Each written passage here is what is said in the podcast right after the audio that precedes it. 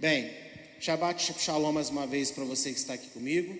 Shabbat Shalom para você que está em casa, nos assistindo. Hoje nós estamos na 18ª Parashat. Parashat é a palavra hebraica para porção. E a porção de hoje, ela chama Mishpatim. E Mishpatim significa estatutos. Ela vai de Êxodo 21, 1 até Êxodo 24, verso de número 18. E com certeza tem coisas espetaculares para serem faladas nessa porção. Os estatutos que estão aqui, todos eles são totalmente aplicáveis para os dias de hoje, mas eu quero tratar um outro aspecto hoje. E o tema que eu escolhi, baseado nessa porção, para trazer uma palavra, trazer uma palavra para a igreja é esse daqui, ó. Não brinque perante o anjo da presença. Amém? Você pode dizer comigo? Não brinque perante o anjo da presença. Mas eu quero começar lendo o versículo primeiro de Êxodo 21. Abra aí, Êxodo 21, versículo primeiro.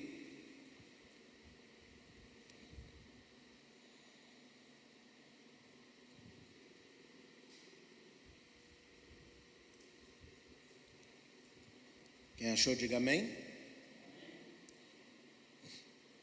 Diz o seguinte: Estes são os estatutos que você apresentará aos filhos de Israel. Embora as porções sejam separadas, né? A gente estuda toda semana uma porção e elas foram divididas ao longo de um ano. É, elas são conectadas entre si. E a gente não pode, tipo assim, nessa semana é a porção Mishpatim e esquecer completamente do que foi falado na porção da semana passada. E não entender que ela também vai se conectar com a porção da semana que vem. Isso é um hábito ruim de leitura que nós temos enquanto crentes, viu? E isso acontece, inclusive, com, com outros textos da Bíblia que você tem. Por quê? Você vai ver que na sua Bíblia, a maioria das versões, a cada trechinho escrito vai ter um subtítulo em negrito aí. Por exemplo, na minha Bíblia, aqui antes do, do verso 1 do capítulo 21, está escrito assim: Lei a respeito dos escravos. E ao longo da Bíblia você vai ver esses pequenos títulos, sim ou não? Só tem um detalhe: esses títulos aí, eles não fazem parte do texto original, e não é parte da Bíblia como texto inspirado por Deus. Isso aqui é uma coisa que foi colocada pelos tradutores para ajudar você a entender o que, que aquele trechinho vai tratar. Qual que é o grande problema disso? É que você pensa que nesse trecho vai falar sobre só a respeito dos escravos. Aí você pensa, hoje não existe escravidão mais, pelo menos não legalizada, né? Então eu não vou ler isso aqui. Ou você lê e pensa, ah tá, mas você não conecta isso com o restante da história. Então, primeira coisa, vamos entender que o que vai acontecer aqui nessa porção está conectado com o restante da palavra de Deus. Amém? E explicando o contexto aqui, né, a porção começa como? Com Deus falando: Estes são os estatutos que você deve apresentar para Israel, ensinar para Israel. Esse discurso ele está acontecendo desde Êxodo 19, 16. Todo o discurso de Deus aqui com o povo, ele vai de Êxodo 19, 16 até Êxodo 23, 33. É um texto só. É Deus vindo ao povo, se manifestando em glória no Monte Sinai e falando ao povo tudo aquilo que ele quer. Ao final dos dez mandamentos, o povo pede para Moisés para que Deus não fale audivelmente mais com ele, com eles, mas fale com Moisés. Agora sim, o episódio ainda continua. Aí o que, que Deus faz? Ele passa a falar com Moisés, mas na frente do povo. E o povo está escutando só trovão e tal. Isso é um episódio único. Amém, queridos? É um episódio único. E nós vamos aprender nesse texto todo de Êxodo 19 até Êxodo 23, que os dez mandamentos são a base de toda a Torá. Qual que é a base da Torá? Qual que é a base da lei de Deus? Os dez mandamentos. Quando Yeshua ensina lá em Mateus e em Marcos, né, que a lei e os profetas dependem do amor, amor a Deus, amor ao próximo, ele não estava invalidando os dez mandamentos, ele estava ensinando como você deve enxergar os mandamentos. Então, amor a Deus, amor ao próximo, é a forma como você deve entender a lei. A base de toda a lei são os dez mandamentos. Todos os outros mandamentos são variantes dos dez. Você pode ter essa certeza. Amém? E veja bem, os dez mandamentos, hoje, muita gente fala sobre eles, coloca eles como essencial para a vida humana, ou melhor, né? Fala de nove, que de alguma maneira muito especial, Yeshua conseguiu deixar os dez mandamentos como uma conduta moral para a humanidade, menos o sábado. Né? O sábado, de alguma maneira, ele foi riscado da conduta moral das pessoas, né?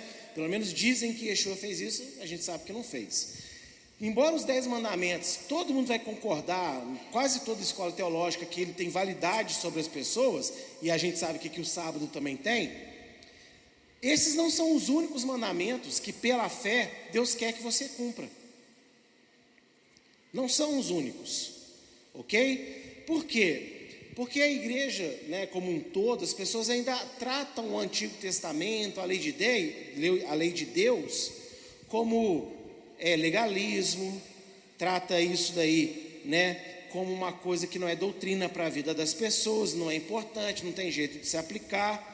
Agora, eu quero que vocês pensem, como que Deus deu os dez mandamentos? Não foi através de uma aparição majestosa? e marcante? Sim ou não? Tal como não se vê hoje, não é isso? Mas foi só isso que Deus falou? Só os dez mandamentos? Não. Ele falou até Êxodo 23, 33. Ele falou na mesma aparição. Ele só mudou a forma de falar porque o povo teve medo. Mas ele não. Ó, então a gente marca uma outra reunião para outro dia. Não. A reunião foi única. Então o que eu quero dizer com isso? que seria bom você depois estudar essa porção Mishpat em casa e ver que tudo que está falado aqui está atrelado à vontade de Deus para a nossa vida, enquanto pessoas, família e sociedade.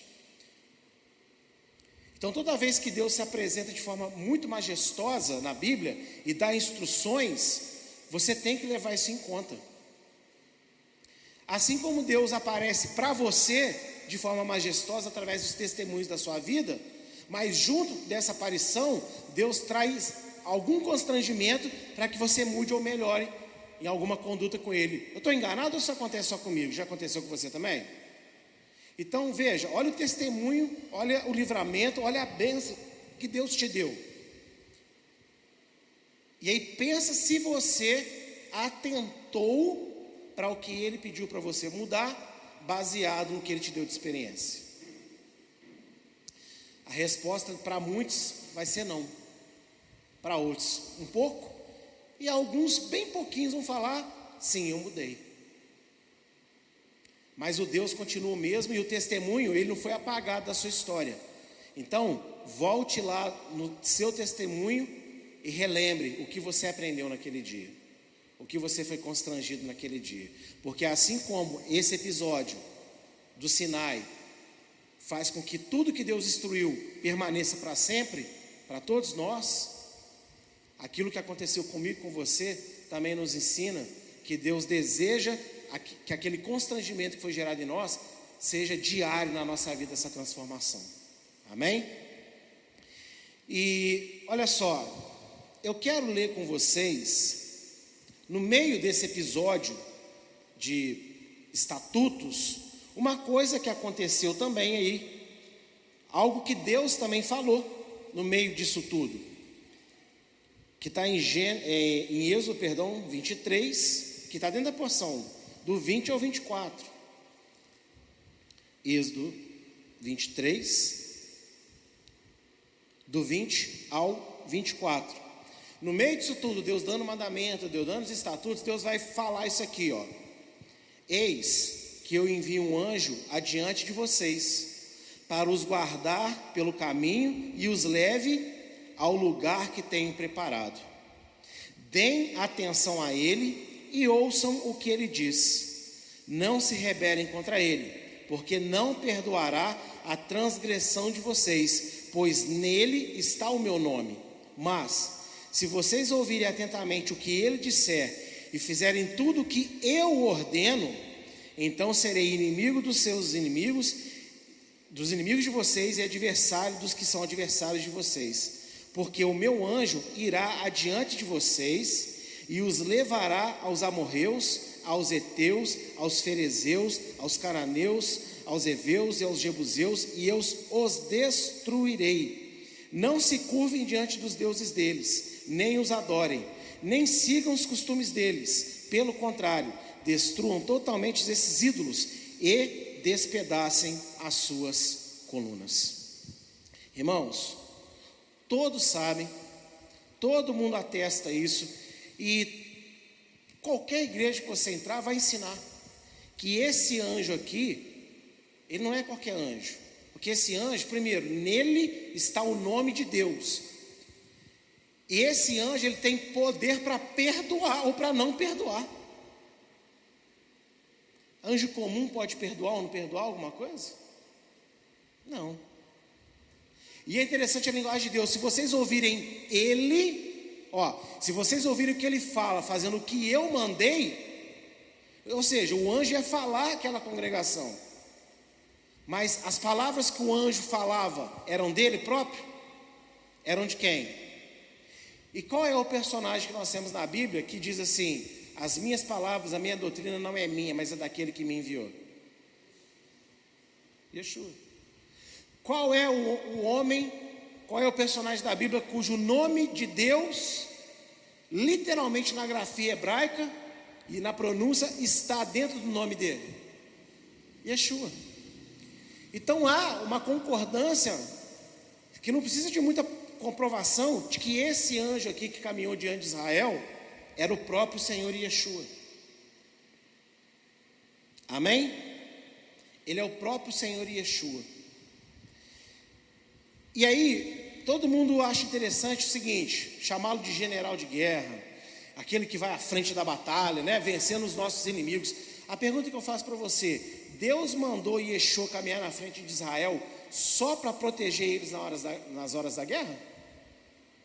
Você acha que o anjo foi, voltou e voltava toda hora que tinha uma guerra, ou você acha que ele ficou 40 anos ali embaixo com Israel, no meio do arraial, na presença, na presença do povo? O que vocês acham?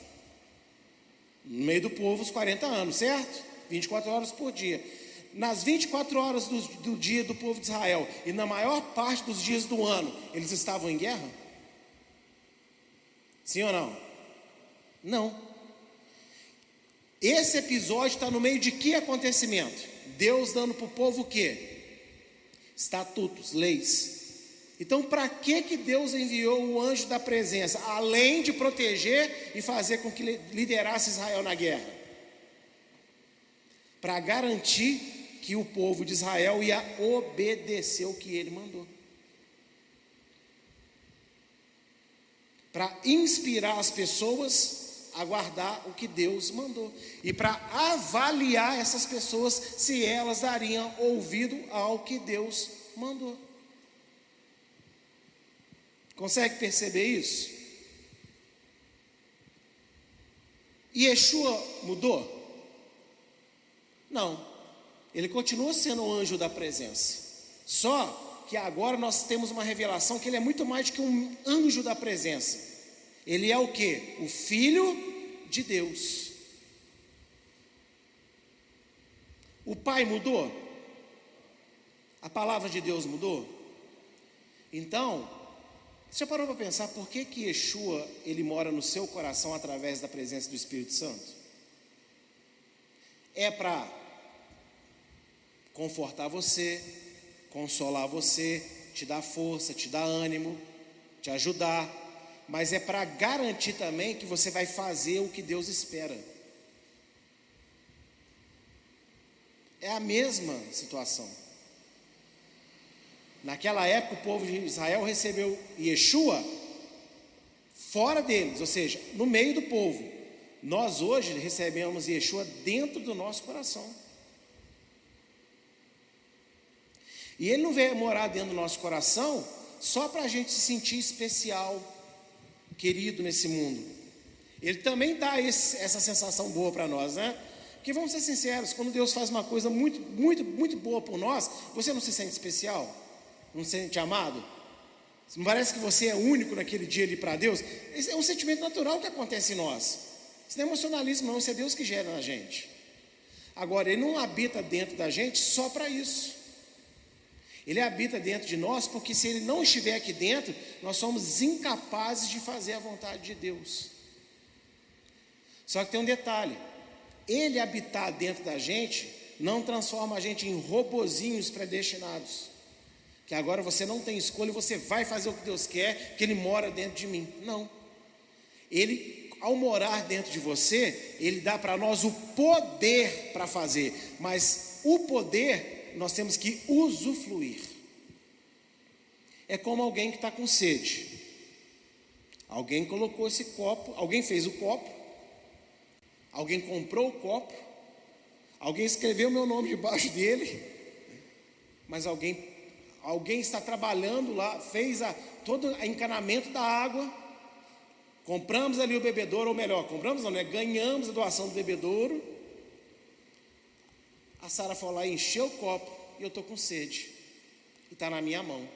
E está gelado na temperatura que eu gosto. E eu estou com sede, gente. Gente, eu estou com sede. Fala mais alto, Rafa. Então bebe. O Espírito Santo está dentro de você, na medida certa, com tudo que você necessita. Deus é que fez todo o trabalho para essa água chegar dentro de você, mas você tem que beber dessa fonte né? Você achar que essa fonte vai fazer tudo por você, que a água vai pular da fonte para dentro da sua boca. E é isso que as pessoas não entendem. E é por isso que muitas vezes as pessoas, às vezes até se questionam: se eu sou de Deus mesmo, se eu estou cheio de Espírito Santo, por que, que eu ainda peco? Por que, que eu ainda faço isso? Por que eu ainda penso aquilo? Porque nós não bebemos da água da vida que Deus colocou dentro de nós. O poder para obedecer, o poder para andar no caminho, está aqui dentro mas ele vai reagir a uma ação nossa e não vai nos forçar a fazer o que não queremos. Por isso que todo aquele que profetiza, depois cai e não lembra do que aconteceu, eu te garanto que é espírito de engano, porque Deus não usa ninguém para psicografar, telegrafar nada. Ele entra numa parceria com a pessoa. O corpo da pessoa pertence a Deus, mas ele deixa a pessoa consciente do que está acontecendo com ela. Quem apaga a memória para fazer o que quiser é o diabo. O diabo toma a pessoa, consciência da pessoa, depois a pessoa verdadeiramente não sabe o que aconteceu. Deus não faz isso. Deus ele entra numa parceria com você. E ele, ao mesmo tempo que está usando você, ele está fazendo com que você também seja usado por ele, ou seja, ele está se movendo em você e você está se movendo nele. É uma coisa que está andando junto. Amém?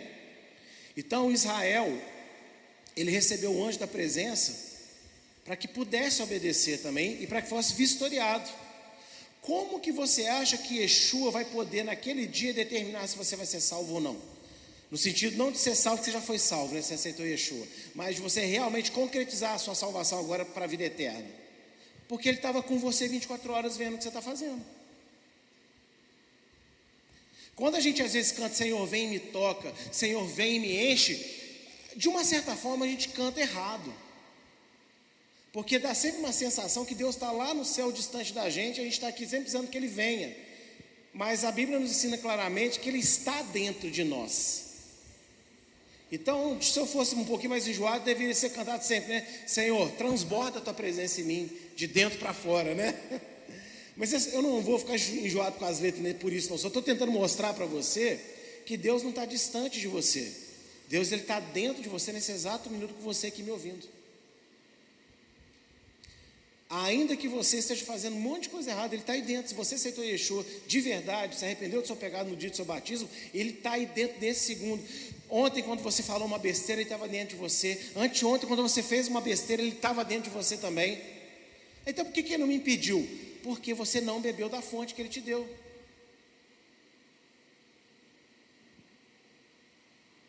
Você passa a semana sem orar, você passa às vezes, sei lá quanto tempo, sem ler palavra. Porque a Bíblia, as orações e todo o restante, o culto, sabe o que são essas coisas? Essas coisas são um copo. Mas a fonte, a água, é o Espírito Santo, é Yeshua e está dentro de você. Mas imagina eu tomando água sem copo, que lambança que eu ia fazer. Então, Deus deu copos para a gente, recipientes santos, para que a gente possa beber dessa fonte, beber dessa água. Então, como que você bebe da presença do Espírito Santo em você? Lendo a palavra, orando, cultuando, jejuando, ouvindo louvores. E aí você tem a sua sede saciada. Quando você tem a sua sede saciada, você tem a sua fome abastecida, você consegue então se exercitar, você consegue caminhar uma longa distância. Sim ou não? Você consegue viajar, ainda que seja de carro, né? Você está o quê? Preparado para isso. Agora, à medida que vai, o que você bebeu, o que você comeu já vai passando o efeito, o que, que você tem que fazer? Você tem que parar aí, comer de novo, beber outra vez. Por isso que a Bíblia nos manda orar sem cessar. Porque a gente está num mundo desértico que suga, suga toda a água que a gente tem. Todos os dias relacionamentos com pessoas, todos os dias o ambiente de trabalho, todos os dias né, a, a, a, a, desgraça das redes sociais suga de você a água que você tomou, o alimento que você ingeriu. Ou vai dizer que uma fechada no trânsito, às vezes, né, alguém que fez uma coisa que você não gosta, quebrou uma coisa preciosa para você, aquilo não te tira do sério. Mas você não é um, homem de Deus? É. Por que, que você se controlou? Por que, que você teve uma reação boa? Porque você está constantemente ali, ó, alimentando, matando a sua sede. Agora, quando essa sede e essa fome, elas não são saciadas, explica as reações que você tem. Fazer o que você faz. Recorrer aos prazeres que você recorre. E Yeshua, o anjo da presença, ele está dentro de você para te dar essa força para você conseguir. Mas ele também está ali para observar o que você vai fazer. Diga amém. Irmãos, nesse texto que eu li, vocês notaram uma coisa que Deus falou aqui nesses versículos, que é a seguinte: Preste atenção em tudo que ele falar. Obedeça a ele, não falou isso? E é interessante notar que Adonai, né? Adonai Deus o Pai, e você vai ver isso claramente em 1 Coríntios 8,6, existe um só Deus, o Pai, e um mediador, Yeshua. Ele fala ele alerta sobre o perigo de se comportar de qualquer maneira perante o anjo da presença. Ele fala: olha, cuidado, para você diante do meu anjo, não, não agir de qualquer jeito, porque ele não vai perdoar vocês, se vocês fizerem de qualquer jeito, sim ou não? Não é o que ele disse aí no texto? Foi o que ele disse no texto.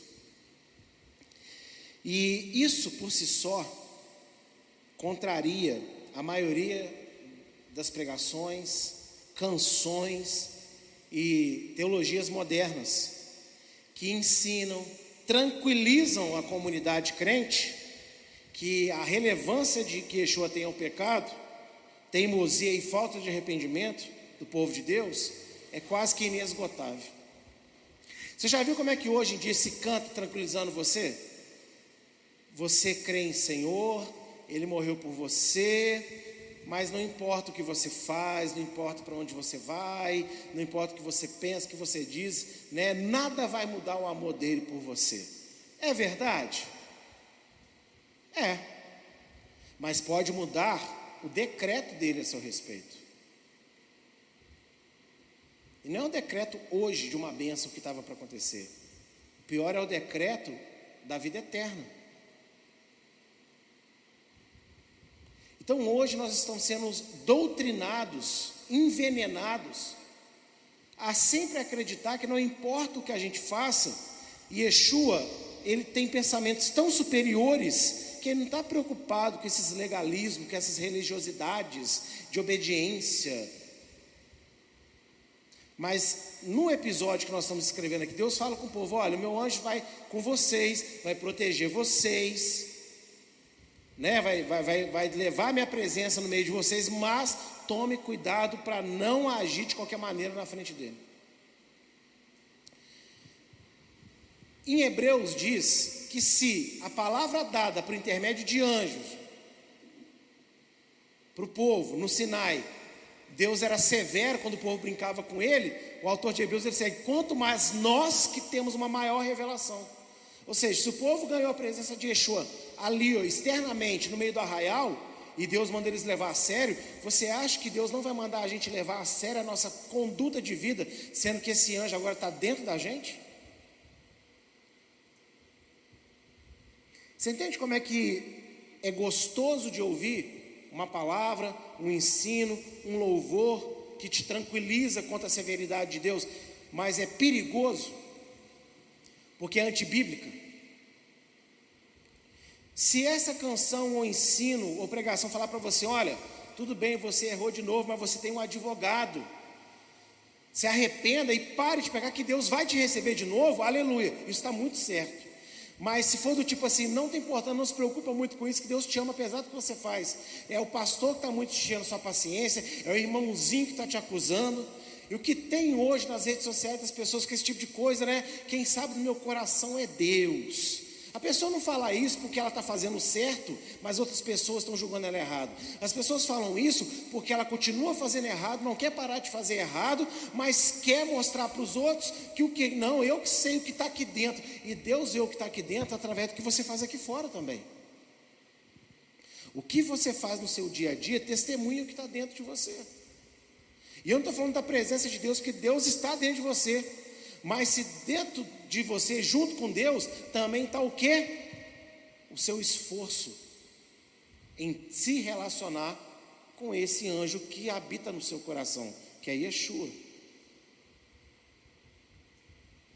E isso, irmãos, é muito, muito perigoso, porque nós estamos vivendo uma geração teimosa. Se tem uma coisa que o crente é hoje é teimoso, teimoso, teimoso, mas teimoso.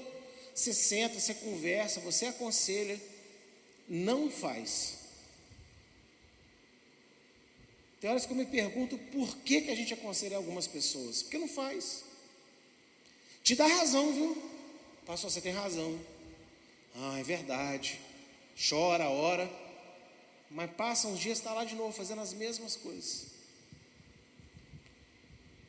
Concorda com a gente, mas não concorda com as suas atitudes geração temosa. Você pega, você ensina, você mostra, você testifica, mas tema, não faz, não muda. Uma geração que está quase que num relacionamento simbiótico com o pecado. Sabe o que é um simbionte? É um ser que vive em você e se aproveita de você. E você também se aproveita dele. Exemplo, lactobacilos vivos. É um simbionte. Ele habita em você, ele se alimenta do que está em você, mas ao mesmo tempo ele te ajuda. Ele tem suas funções dentro do seu corpo. Isso é uma relação simbiótica. Agora, o crente hoje, ele está com uma relação simbiótica com o pecado. O problema é que o pecado, ele se alimenta de você, mas não te dá nada em troca. Ele é como um câncer que vai te devorando, devorando a sua intimidade com Deus, devorando a sua vida com Deus. E as pessoas estão sendo ensinadas que não precisa de arrependimento. Ou melhor, elas, elas estão aprendendo que arrependimento é você chorar naquele dia, demonstrar para Deus assim que você entendeu, mas você não precisa de se preocupar em mudar, em correr para fazer diferente. O importante é que você entendeu. Imagina você vai fazer uma prova para um trabalho você vai ganhar 100 mil por mês nesse trabalho. Diga amém. Você entendeu a matéria. Aí você chega lá na hora da prova, a pessoa vem e sua prova está em branco. Você fala, e aí? Eu então, eu já entendi tudo que é para fazer no, né, no, serviço, na prova. Mas você não vai fazer a prova? Não, eu entendi, não precisa. Ah, então tá, zero, tchau.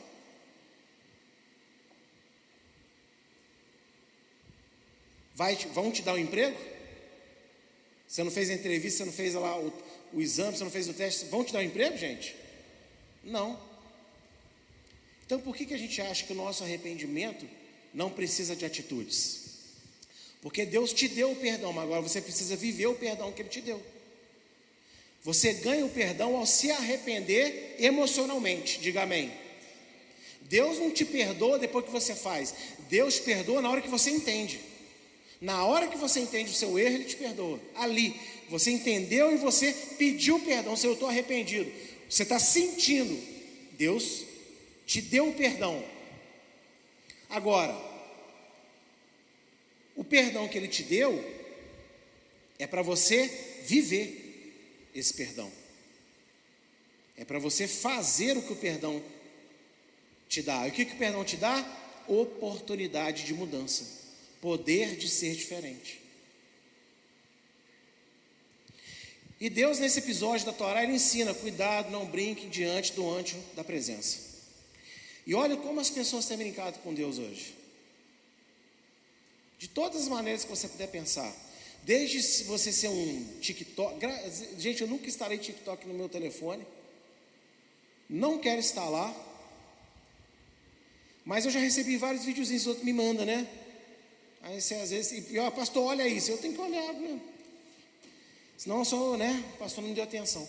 Ah, gente, o que tem de TikTok, de, de, de Instagram, um Instagreto, sei lá, né? Pessoal do Instagram aí, e seja lá quais mais redes existem, que fazem piada com tudo, fazem piada com tudo. O, o, né? o ministro de louvor na igreja Gente, tudo é zombaria, tudo é brincadeira numa época, numa geração onde nós nunca precisamos tanto da igreja ser levado a sério. As pessoas brincam com Deus, primeiro nesse sentido, de fazer piada com coisa santa. Tem um, um tal de pastor aí, que eu até esqueci o nome dele, mas um, um, negro forte, assim, careca, que ele faz muito vídeo engraçado. Vocês sabiam que ele não é pastor? Ele mesmo já falou isso, ele não é pastor de verdade. É um personagem que ele faz. Aí todo mundo acha legal, não, o crente também tem que rir. Não disso, você não pode rir da sua fé. Você não pode rir dos elementos que Deus deu para a sua fé. Você não pode rir das festividades que Deus abençoou para a sua fé. Você não pode rir de trechos da escritura que Deus deu para a sua fé. Você não pode rir de situações que acontecem na igreja e que você às vezes até perde um membro. Porque o membro se magoou, se machucou, ou estava com a cabeça ruim naquele dia e levou para um outro lado. Nós não podemos rir das coisas que são santas. Deus ele coloca alegria no nosso coração. A gente vai rir sim, mas não de fazer piada com o que é santo. E a igreja está tão perdida de que pode se portar de qualquer maneira na presença de Yeshua, que tem gente falando que Deus falou para ele assim: Olha, eu agora, Jesus falou comigo assim, mano, tu vai pregar, rapaz, agora é para cavalona, mesmo aquela com a Quê? Você consegue ver Yeshua chegando para alguém falando, vai lá e prega para cavalo na academia? Você entende o que significa isso, cavalo na academia? A mulher que é Uda, toda Uda. Imagina Deus chegando para você falando desse jeito, Deus falou comigo assim, prega para cavalo, que isso? As pessoas estão se portando de qualquer maneira na presença do Senhor. Isso, eu estou falando de coisas pequenas. Agora vamos para o comportamento ainda pior. Comportamento de imoralidade sexual que as pessoas estão tendo. Homens casados, mulheres casadas, adulterando sem medo, flertando, flertam todo santo dia no Instagram. no Facebook, no TikTok. Por quê? Porque vai passando lá o, o, o negocinho, né? Sabe quanto que eu. Gente, foi uma vez, sem exagero, foi uma vez que eu comecei a passar aquele negócio do Instagram assim, né? Eu falei, nunca mais eu passo isso na minha vida. Porque eu passei por causa do negócio de pregação, de repente apareceu uma mulher lá, que isso? Aí eu passei, veio outro, passei, veio outro. Aí depois de 15 veio o negócio de pregação. Eu falei, não, nunca mais eu quero, eu quero isso daí. Porque é assim que o mundo faz, é assim que o diabo faz. Então as pessoas flertam sexualmente todos os dias nas suas redes sociais, na pornografia. Gente, o que tem de crente que tem fraqueza de pornografia, vocês não têm noção. Eu não estou aqui condenando ninguém, estou falando de uma realidade. E as pessoas, elas, o problema é que elas têm a fraqueza, mas elas não oram a Deus pedindo força. Não, elas, tipo assim, ah, não, Deus sabe que é melhor eu estar aqui na pornografia do que eu estar na rua traindo minha esposa. Que? Você já está traindo ela, porque Yeshua elevou o adultério. Se você olhar maldosamente, desejando alguém, você já adulterou. As pessoas estão se portando de qualquer maneira defendendo ideologias que são completamente contrárias à palavra de Deus. As pessoas estão se portando de qualquer maneira, sendo caloteiras. Crente caloteiro compra, não paga, compra sabendo que não vai poder pagar. Aí tem outros, coitados, que são honestos, que estão sofrendo. Que existem situações da vida assim. Mas eu estou falando daquele maldoso como eu gosto de brincar aqui, né? Vou comprar a Avon da irmã. Não tem dinheiro, não vai ter dinheiro, não tem de onde tirar, mas vai comprar, vai pagar como? Ah. Eu, quando eu conheci o pastor Vitor, aliás, não vou falar do mais recente, pastor Diogo, quando estava com o seu café. Qual foi o dia que eu fui lá, pastor Diogo? Falei assim: aqui, me dá um café, um bolinho, uma, uma coxinha aí, eu sou seu pastor, me abençoa. Já teve um dia dele ele querer me dar lá um café, ele querer me dar uma, uma coxinha lá com, com a goiabada, com não sei o quê. Mas eu falei, não, quero pagar. Eu falei, não, pastor, não. Porque eu sou pastor de vocês, eu vou abusar de vocês. que tem de crente fazendo isso, irmão com irmão? Se portando de qualquer maneira na presença de Deus. Se você sair nos blocos aí hoje, vai ter de crente lá no meio do bloco, lá brincando, dançando. Porque tem gente falando que Jesus não se importa com isso, Jesus não se importa com aquilo. E todo mundo, né, está lá no escritório lá com Yeshua, né? Vendo tudo que ele está lá liberando, né? Hum. Mas Deus ele fala: não se portem de qualquer maneira na presença do meu anjo. O anjo fora, viu? E aí eu volto a perguntar mais uma vez: agora que esse anjo está dentro de você, você acha que a gente pode se portar de qualquer jeito?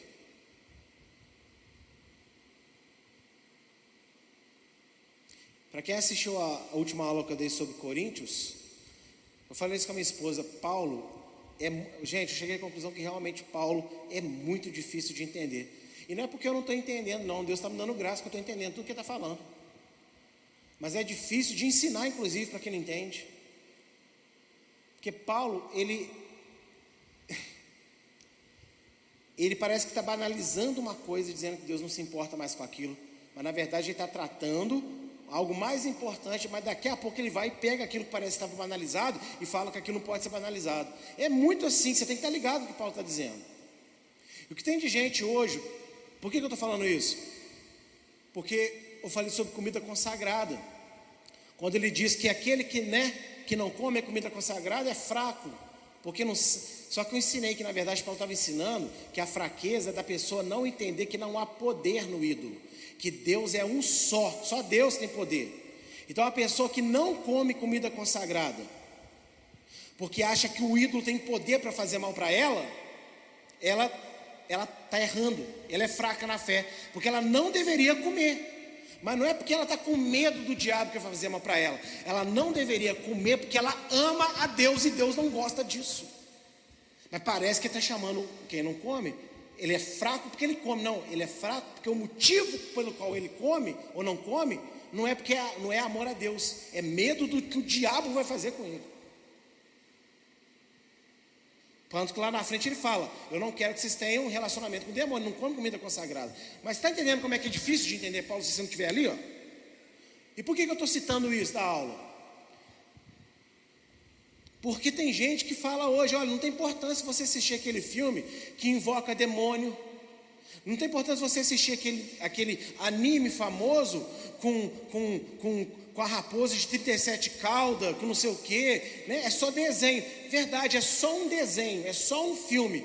Humanamente falando, são pessoas igual eu e você, com uma câmera que fizeram uma filmagem. Então, aquilo ali, humanamente falando, tem algum poder, gente? Não. Agora, o que, que Deus ensina na Torá? O nome de outros deuses sequer esteja na sua boca.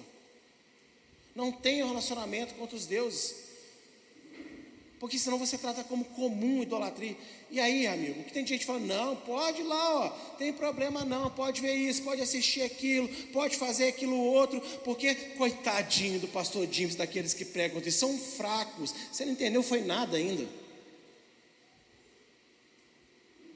Eu entendi que eu não posso me portar diante de Deus de qualquer maneira. Eu não posso.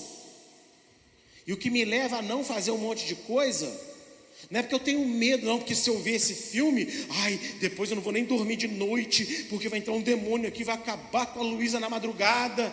É por isso que eu não posso ver determinado filme, não, irmão. Eu não posso ver porque aquilo ali vai contra os princípios de Deus da palavra, e eu amo meu Deus, e não quero sujar a minha mente me divertindo com coisas que Deus abomina.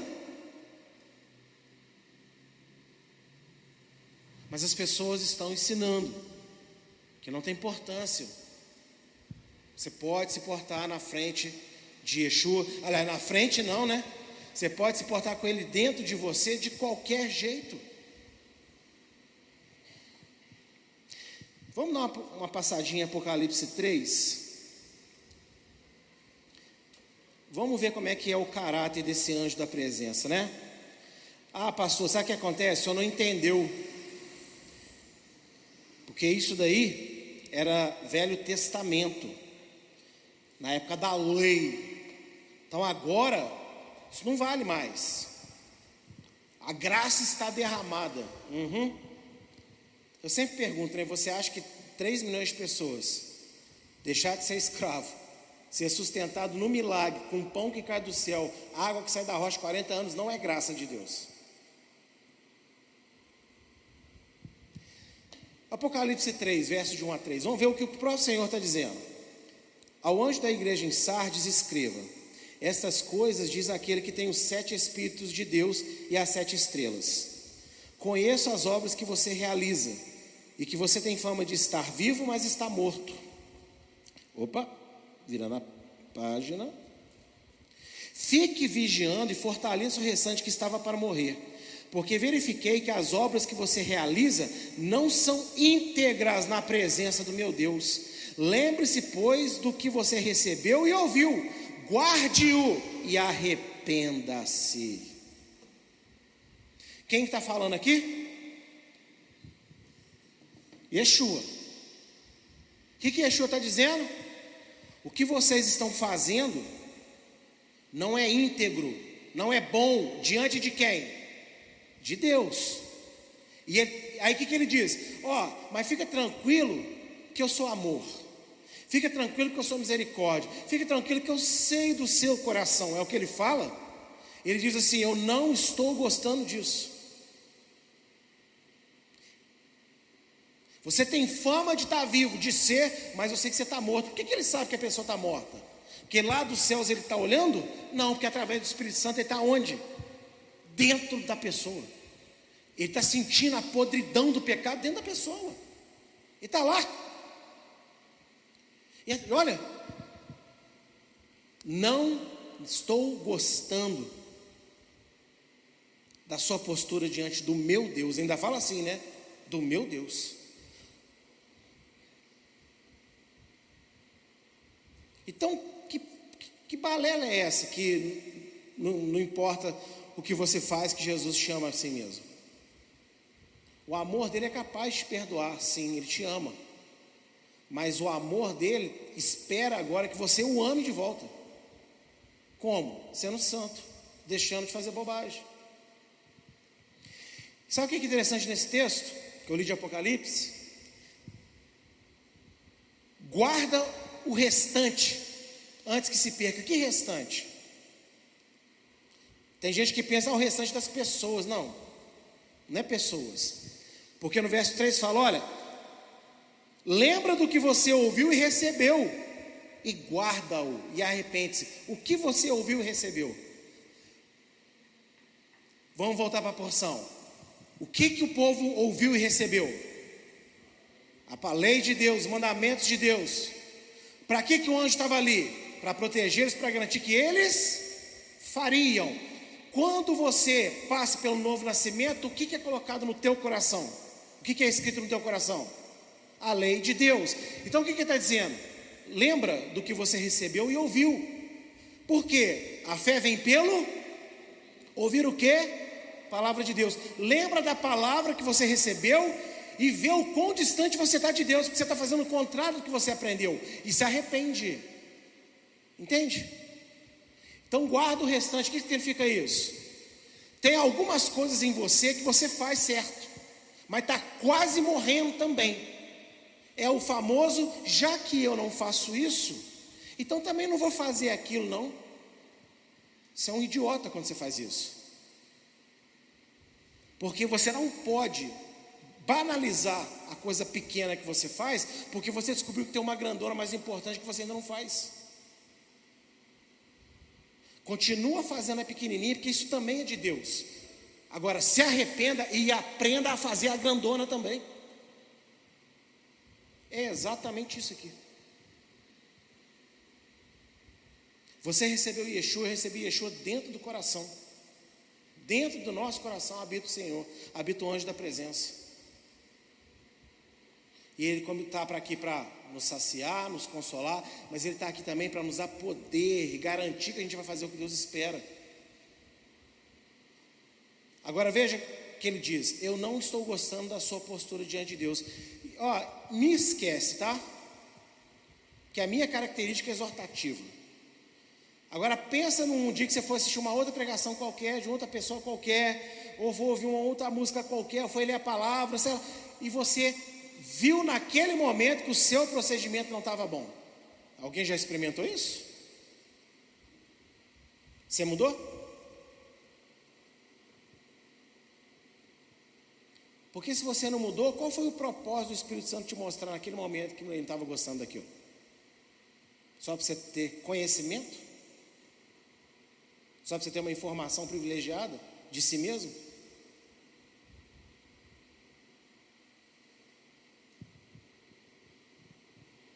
Mas Yeshua fala: arrepende-te, lembra do que você recebeu. Imagina quanta coisa você já aprendeu da palavra de Deus e você está vivendo, fazendo tudo o contrário.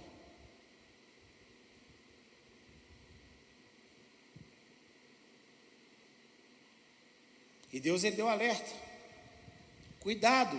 Aí você pensa, ah, mas Yeshua aqui só falou carinhosamente, pastor. Ele não deu nenhum um recado que vai fazer alguma coisa. Verso 4 do capítulo 3. Aliás, perdão, verso 3, né, que eu não li o restante. Se você não vigiar, virei como ladrão, e você de modo nenhum saberá que hora virei contra você. Opa, contra você. O ladrão aí vem fazer alguma coisa boa? Então o que, que Yeshua está querendo dizer? que ele vem aplicar, ele vem te encher de bênçãos, apesar de você não merecer, ou ele vai vir aplicar um juízo em você?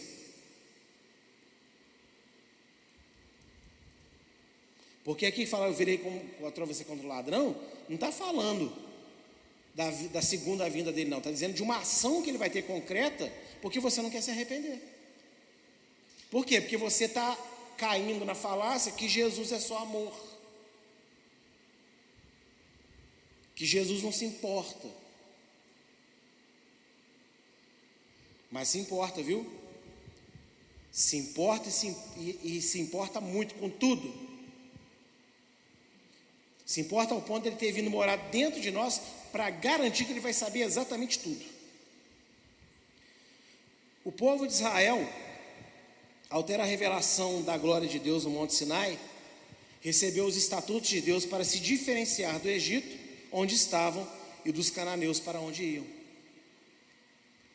Deus vai lá, faz milagre, salva Israel no meio do caminho, para. Fala, peraí, você não está nem lá nem cá. Ah, estão em cima do muro? Não. Só que eles não estão mais no Egito, mas também ainda não estão em Canaã.